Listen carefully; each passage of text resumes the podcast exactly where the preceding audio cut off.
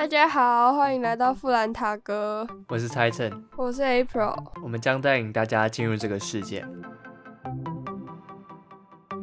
我们今天来讲猫咪。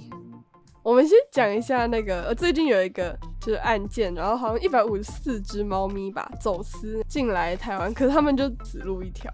因为走私的猫咪，你就不知道它的健康状况是什么。然后如果就像非洲猪瘟，就可能有那种流行病、动物的流行病之类的，就外面流进来嘛，很难处理。对，很难处理。然后检疫费又要是另外一笔费用，所以可能猫咪就他们下下一次的人生会更好一点。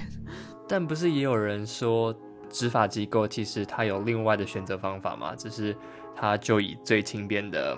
选择就安乐死来处理这一次的事件，我不知道，因为我都是看到艺人什么艺，有些艺人说为什么不收容，然后他被炮轰，为什么他的论点是什么？艺人有些艺人说为什么一定要死掉，为什么不能开放领养之类的，然后他就被网友炮轰，就说那个费用太高。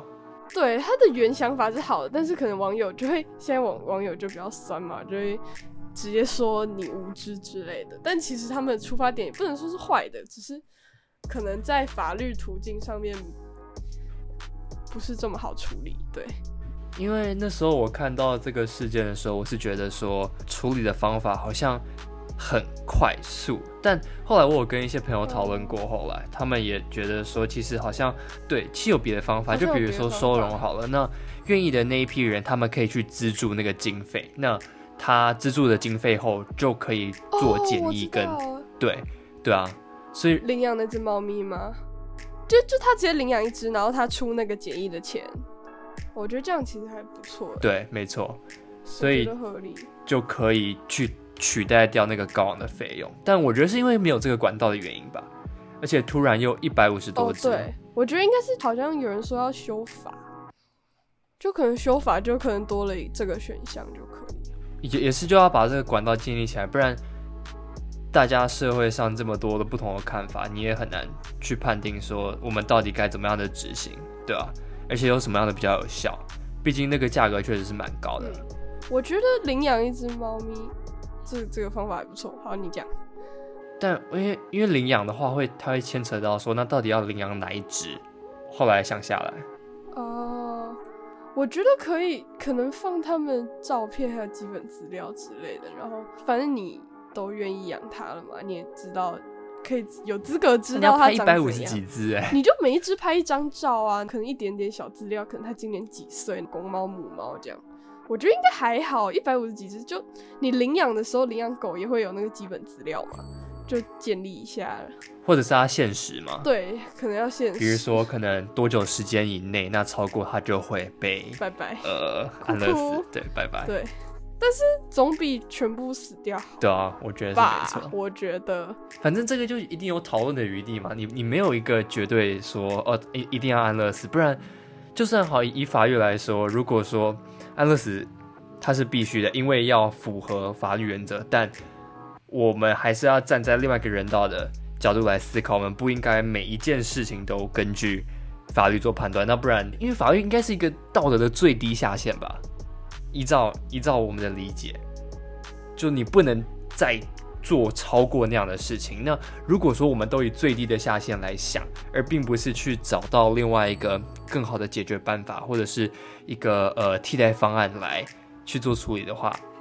反而这个会真的，我觉得这样会像现在一样，就很多人站反对或者是支持，那在社会上也就这个问题会是迂回了，也没有办法得到真正的解决。对，我觉得有道理，法律就是一个最低下限，但是你还有其他很多做法可以做，就规则是人定的。可能就要更多人来讨论看看，比如说动保团体他们的想法是怎么样，那跟政府的立场以及简易的有没有可能做得到这件事情？但可能评估下来会发现难度有点高，但这就是我们要想办法去克服的吧。我觉得有道理。而且说实在，其实最终目的是想要遏制这些商人这样做嘛。但他们既然都已经做到这件事情，嗯，反而真正最终受到伤害的就是那些猫咪。就从那些圈养到，呃走私这个途径之后，最后卖到台湾，这全部都是猫咪在受痛苦，对，所以人都没有事啊啊，每次罚都罚就简单轻轻的罚款，对啊，关几年人都没就没了有。，对，人都没有错，受到惩罚，很糟哎、不对，我觉得宠物店也要转型。我们下次可以讲宠物店，就如果你真的要好狗好猫的话，一个是去领养，另外一个你要去找那些犬舍、猫舍更专业的人，你要去要去专门去挑选，对，要专门去挑选。我家狗就是去狗舍挑。我以后有有能力的话会去领养代替购买，但是现在没有能力领养。对我们家需要小狗狗，所以可能我们没有机会遇到可爱的小狗。我们那时候最好的状态是我们希望朋友家有生，然后就可以直接抱回来，但是没有认识的，所以哦，好吧，买一只。我觉得如果家里很大或者什么的，就可以给就是他一个好的可以去领养，因为对啊，领养就会是基本上就是大狗，嗯然后如果像我们家很小的话，养一只大狗对他来说也有点困难。对啊也来说也是一种折磨，对你来说对狗来说也说也是种，折磨。对，对我们来说也是，对狗来说也是，所以干脆养一只很懒的狗，它在 不想它没有动办法在地板上走路，没有办法牵着它走路，它一定要坐车，它现在是王子病，不然就是要抱着，我真的快气死了。好，我们要切入正题。好啊，那我们就回归到我们这次想要讲的主题吧。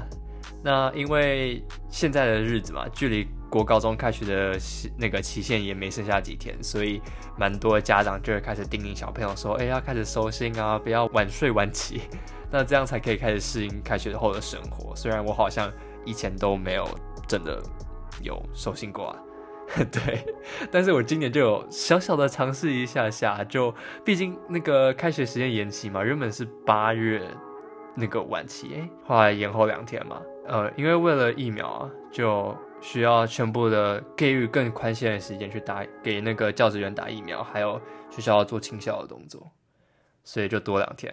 啊，我就想说，哎，好像我们可以趁这个时间来做自己的调整一下下。那你也会，你其实你也会被提醒要说要开学收心吗？还是其实还好？我妈现在还好，我小时候会，我爸会讲，我爸会逼我说要带我妹去睡觉，他已经逼我一整个礼拜都要十点带着我妹去睡觉，然后我爸就骂我说，如果我不睡，我妹就不会睡，所以我妹现在坏掉都是我的错，我真的翻白眼到天上，哦，气死了。反正我妈，我妈还好，我妈不太会一直问我说，跟我说要收心啊，怎样怎样要读书之类。我妈还好，我妈只问我说，哦，功课有没有写完？就而且我开学的生活应该跟暑假差不多，就差不多忙，然后对，就差不多，所以也没有什么好收心，就心态上不需要去调整。嗯，其实好像我们觉得啦，对于呃收心这一件事情，好像也没有什么范例，或者是别人在教说，哎、要该怎么做，或者是其实学生根本一点都不在意这个事情。那我其实我也不确定现在这个收心的呃实验吗？这样讲有没有真的有效用？但我就觉得我可以分享一下给大家，到底今年回归学校的这个时间，我做了什么事情来调整一下。哦，你是说作息还是什么？就要改变生作息跟生理时钟，我觉得是收整个收心的过程中最困难的一关。就你心态就哦好，我开学不能玩，哦好收心了。开学不能玩。但是作息作作息不是你说哦我要改变作息，就是你能改变的。就你要不要分享一下你的作息？其实我住离学校比较远的关系，所以其实上学的时间就每天早上都要呃蛮准时起床的。对，可能六点就要起床，六点半就要出门，在这时间内你还要吃早餐、刷牙、换衣服，对，还要换衣服。哦，只是不用想要穿什么。出门之后你会遇到一大堆有的没有红绿灯，很烦，塞车、出车祸，只要一个车祸你保证迟到。所以我就会我就一直被催说什么哦，因为因为你没有早起起床啊，所以这样才会迟到啊，就一大堆有的没的事情会发生。而且我们学校没有办法给那种住比较远的人有可以晚到，就我听说有些学校有什么晚到证，哦，玩笑证，玩到哦，我们，就没有，所以我就要呃早上超早起床。因为学校比较，应该是因为你们学校有那个吧？因为你们学校有住宿哦，校车，它停在高速公路那个地方，所以代表说还是要开车到高速公路去。那不如就自己去学校，有差吗？因为其实我原本暑假我大概都十二点睡，或者是更晚、更早，就差不多在这个时间点。那早上也比较相对比较晚起来，所以两个月后，我有时候可以睡到九点，或者是超过。对，因为我真的蛮蛮惊讶，说我现在到底可以睡这么多是怎么样的一回事。以前我蛮常听学长姐说，你要珍惜睡觉的时间，我现在还是在体会到，真的要珍惜睡觉的时间，就你的作息会被很大幅度的做改变。我都被同学笑说什么我住偏乡，我也被这样讲哎，而且我还要自己上学。但是你们学校就在市中心的那个市中心的那个那个中心，就很烦啊！我就住，对啊，我就住啊，我就住市圈圈边边那那条线上面，我超惨！我我上学，我们最痛苦的一段是。走路要走十五分钟才能到学校，而且那那一段路都没有什么遮蔽物，太阳会直接照在你脸上，然后雨也会直接下在你头上的那种，就非常的悲。你们你们可以去举办那个植树活动，在路旁边种树，为你们做遮风挡雨的用途。没有地方可以种树，可以请愿。哎，有树？哦，好像有树啦，只是只是你自己不去走那些路而已，你就故意想要晒太阳，补充维生素 D。我们只有一条路，我们只有一条路，就 你就看到一坨直直的一坨学生，一坨一坨一坨一坨的学生，因为那条路超级长，所以你就可以看到不同班次的捷运，就捷运下车的学生这样一坨一坨一坨一坨，反正就是超级远，我真的讨厌。好吧，好，那我来我来讲一下我怎么调整好了。好，那因为。我平常睡觉就顶多睡了六个小时嘛，再多的话，我就觉得腰酸背痛，我真的觉得我骨头很难用，腰酸背痛很麻烦，我都被说坐姿不做好，但搞不好是天生的问题啊，有可能长太高，吸不到地板。但反正啊，这就这就代表说，其实我十二点前就一定要睡觉，不然就很高的几率会迟到，或者是上学没睡饱，在学校打瞌睡。虽然好像我比较少这样，因为我也不太睡午觉，对。但你也知道，就晚上会比较有想法。我我个人觉得啦，你会比较有创作力，或者是有很多奇怪的点子一跑出来，而且就想要去研究它，去探索它。而且晚上的那个晚上的 YouTube 会推很多有趣的内容。呃，因为很多都晚上上啊，早上 YouTube 全都是新闻，超蠢的。对，早上都很无聊，然后晚上都哦超有趣，然后你就一直看，一直看，一直看，一直看。因为我现在晚上都开始看一些关于就经济跟设计嘛，这两个方面是相对我比较感兴趣的话题，对，所以它不是网络上很多那种 weird 或者是 GQ 的那种 YouTube 嘛，他们会出一些那什么哦，AD 是房子的哦，那我知道我知道，好看，可是 AD 他很少出，他都卖房子。我是，我是那个 Weird 跟 GQ 是有时候就有那种名人问答，或者是快问快答什么 ten questions，然后回答网友，我就觉得那蛮有趣的。那个真的蛮有趣。我哦，还有 Weird 有出从很简单的解释一个词汇到非常难，像我最近就在看他们在解释 dimension 是什么意思，超奇就对对小小孩到对 professional 的人来解释。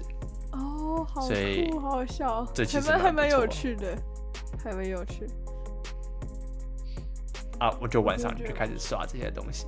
对啊，晚上但反正灵感很可怕。